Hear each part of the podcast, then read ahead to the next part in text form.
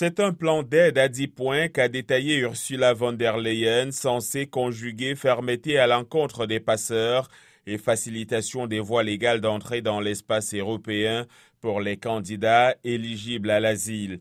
Il devrait aussi prévenir la répétition d'épisodes d'arrivée massive qui mettent sous forte tension les capacités logistiques et administratives de la péninsule. L'immigration irrégulière est un défi européen qui a besoin d'une réponse européenne, a-t-elle martelé lors d'un point de presse. Nous exhortons les autres États membres à utiliser le mécanisme de solidarité volontaire, a-t-elle dit, sans mentionner l'Allemagne qui a récemment décidé de ne plus recevoir des migrants arrivés en Italie.